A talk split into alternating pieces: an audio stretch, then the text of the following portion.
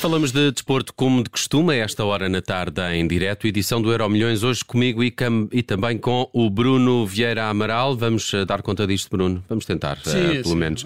Eh, Hoje há um tema do dia eh, que é um pouco incontornável aqui no, no desporto nacional, essa tal eh, carta aberta escrita por eh, sete judocas eh, portugueses a visar esse tal ambiente tóxico na Federação Portuguesa de Judo eh, e nomeadamente com acusações ao eh, seu presidente Jorge Fernandes. É um, um caso nada bonito, daqueles que parece que há caldo entornado na Federação É, Portuguesa é, de Judo. É muito preocupante porque estamos a falar numa, numa federação, numa modalidade que, que é fundamental no projeto olímpico português. Uh, de há uns anos a esta parte foi feita uma aposta no judo que visava precisamente o sucesso nos Jogos Olímpicos uh, e esse sucesso tem sido alcançado. O judo uh, contribuiu com três medalhas nas últimas décadas uh, nos Jogos Olímpicos, uh, duas dessas nas duas últimas edições dos Jogos.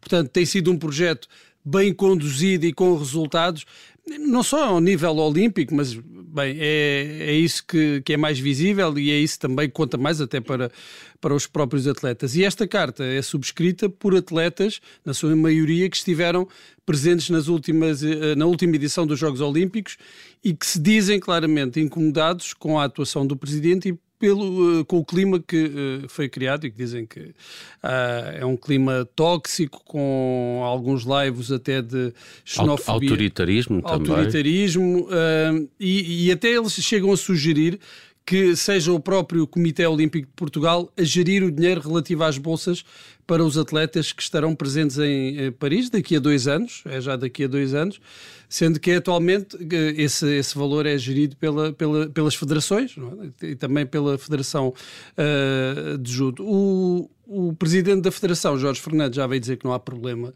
nenhum, mas está muito houvesse... surpreendido, não é? Aqui em declarações ao Observador que já ouvimos esta, esta tarde, fala até em ingratidão.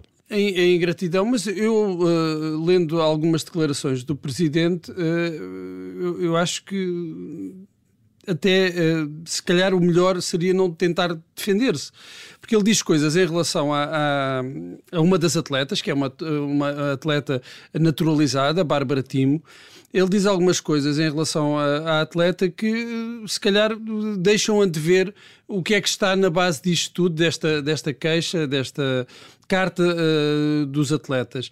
Por exemplo, ele narra um, um, episódio que se terá passado em que a atleta uh, estaria com, com um problema uh, de, de, de, de com, uma, com uma depressão. E, segundo o próprio Jorge Fernandes, o presidente da Federação, ele terá perguntado: a depressão foi quando chegaste a Portugal ou já tinhas antes? E a atleta disse que já tinha antes, ele disse que eu fiquei descansado porque não tinha nada a ver comigo. Eu acho que isto é suficiente para perceber que há aqui qualquer coisa que não está bem. Não é só na relação entre o presidente e os atletas, é no próprio comportamento, nas próprias atitudes do presidente da federação e que me terá motivado esta, esta carta aberta.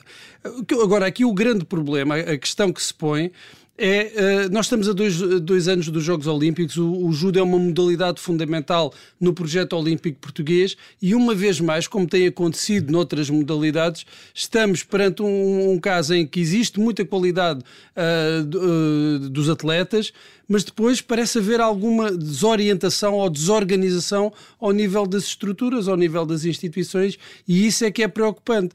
É termos a qualidade, termos os recursos humanos e depois, por questões que têm que ver com, com, com a organização, com as estruturas federativas, tudo isso pode ir por água abaixo quando estamos a pouquíssimo tempo, porque é muito pouco tempo. Este, uh, este calendário olímpico é mais curto, porque os Jogos Olímpicos de Tóquio uh, foram só uh, em 2021. Uhum, uhum.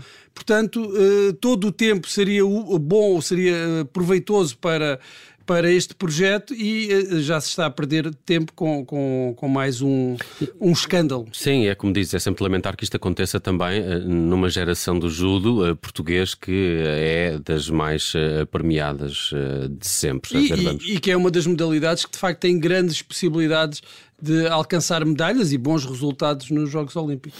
Seguimos neste Euro Milhões com um olhar ao futuro. Bernardo Silva, ao que parece, já disse ao Manchester City uh, o que é que quer da vida. O City saberá o que Bernardo Silva quer uh, da vida, mas nós não sabemos. Ou tu, tu sabes, Bruno? Ou desconfias, pelo menos? Desconfio, desconfio tendo uh, em conta as declarações que o Bernardo Silva fez. Ele não disse o que é que disse ao Manchester City, mas uh, disse que disse o que é que queria uh, ao clube uh, e pelas declarações dele percebe-se que ele não está feliz no, no clube, não por razões que tenham que ver com, com, ou, com os treinadores ou com a própria direção do clube. Ele estará insatisfeito neste momento em, em Inglaterra, eh, em, em, Manchester, muito provavelmente será por causa do clima. Sabemos eu, que eu clima... tenho alguma dificuldade em perceber, porque dentro de campo parece-me uma peça importante. Guardiola não, conta e... com ele, eh, ele joga, eh, parece jogar com felicidade e, e cumprir uma performance bastante aceitável e, e, não, e não, não consigo compreender, mas estará aqui perante desafios mais Sim, financeiros. Desafios, ou... e, e, e, aí o, o, atleta pode mostrar profissionalismo e pode ter uh, todas as condições dadas pelo clube, pela direção, pela equipa técnica, mas mesmo assim querer, uh, por motivos pessoais, por motivos de desafios profissionais, até o sonho de vestir a camisola de um clube, pode querer sair. E eu acho que foi isso que Bernardo Silva uh, disse ao Manchester City. Acontece que o Manchester City também não o quer deixar sair a qualquer preço. E isso ele também já disse, compreende. Portanto, o que aconteceu aqui, na minha perspectiva, foi que uh, Bernardo Silva disse ao clube que quer sair, o City disse: Ok, pode sair desde que apareça uma proposta deste valor. Aparentemente, essa proposta, esse acordo entre Barcelona e Manchester City já terá sido alcançado, ou seja, já se definiu um preço, seria cerca de 80 milhões. Qual é que é o problema aqui? É que o Barcelona, neste momento, quer o jogador, sabe qual é que é o valor que tem que pagar, mas não tem dinheiro.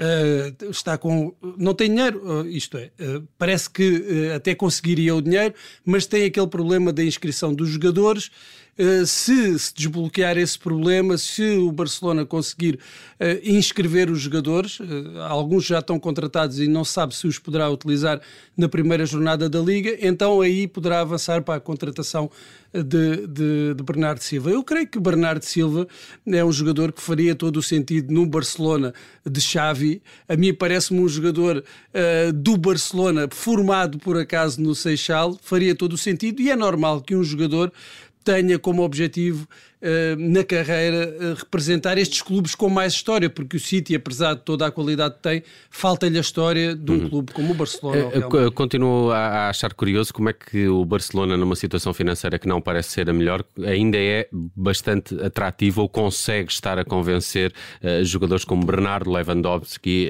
a mudarem-se de sítios onde estão há, há, alguns anos, onde fazem ótimas épocas, mas parece que há ali um, umas promessas quaisquer que, que, os, que os iludem ao Porque ponto tem isso, de quererem... tem o nome, tem a aura do, Sim, do grande a história, clube. talvez. E imagina, chegas lá e dizes, o e Barcelona o não está bem, mas tu vens para o Barcelona e, e, vais ficar na história porque vamos ajudar a reerguer, a pôr Exato. o Barcelona Sim, na, naquele lugar. E há, há, esse desafio. Não? É? Por falar em Barcelona, há exatamente um ano, Lionel Messi foi apresentado como jogador do Paris Saint-Germain depois de uma vida, precisamente, em Barcelona. Em Barcelona, ninguém estava à espera que há uns anos que, que, Messi algum dia saísse do, do, Barcelona, a não ser que fosse uh, depois para as Arábias para ganhar dinheiro, já, já mesmo ou para os Estados Unidos. ou para os Estados Unidos para conviver com as estrelas, mas uma saída para um clube uh, europeu, para outro clube europeu, era algo que ninguém imaginava, que acabou por acontecer o ano passado e eu diria que aqui há um, uns meses, se perguntássemos à maior parte dos adeptos uh, para fazer uh, qual, qual, seria a avaliação desta, desta escolha de, de, Messi, quer para ele, quer para o clube, uh, a maior parte responderia que foi uma má opção porque as coisas não correram muito bem. Não correram muito bem a, a nível individual. Messi, pela primeira vez há, desde há muitos anos, não chegou aos dois dígitos nos golos na Liga. Uh, conseguia fazê-lo já há uma série de anos. Foi para o PSG, não marcou, não chegou a marcar 10 golos na Liga Francesa, quando se esperava até que, sendo a Liga Francesa o que é, se calhar até melhorasse esses números. Foi campeão, é certo, mas foi, o clube foi eliminado uh, nos oitavos de final da Liga dos Campeões e o grande objetivo, como nós sabemos, dos proprietários do do Paris Saint-Germain é a Liga dos Campeões. É ser campeão europeu. Sim, tudo indicava que um, o balanço deste primeiro ano seria negativo. Uh, não seria... Foi um ano de adaptação?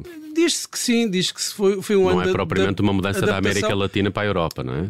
Mas claro, não é? E, e nós estamos a falar de um clube em reconstrução. Entrou Messi, mas estavam lá já grandes jogadores.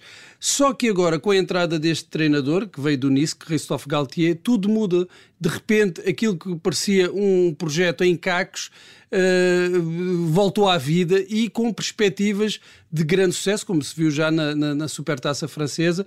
E parece que desta vez, este ano é que é. E aquilo que nós dizíamos e com, o ano com o passado. português de Luís Campos do Luís Campos, exatamente. Luís Campos tem sido uh, fundamental até na contratação de, de, de, alguns jogadores. E aquele cenário negro que se perspectivava aqui há uns meses, agora parece um, um cenário cor-de-rosa e idílico. E talvez tenhamos de conceder que uh, Messi, até por comparação com o Cristiano Ronaldo, tenha feito a melhor opção. Vamos ver como é que corre o resto do ano a Messi, este 22-23, sendo que a primeira época no PSG, 34 participações, uh, 30 Uh, Tinha 34, 34 jogos, 34 jogos 11, 11 gols, ao todo. E, e 14 assistências no conjunto de todas as competições. Todas as competições, não eram números estratosféricos aos que estávamos estão, habituados. Exato.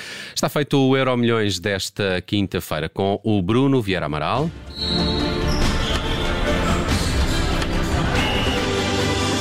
Rádio Observador.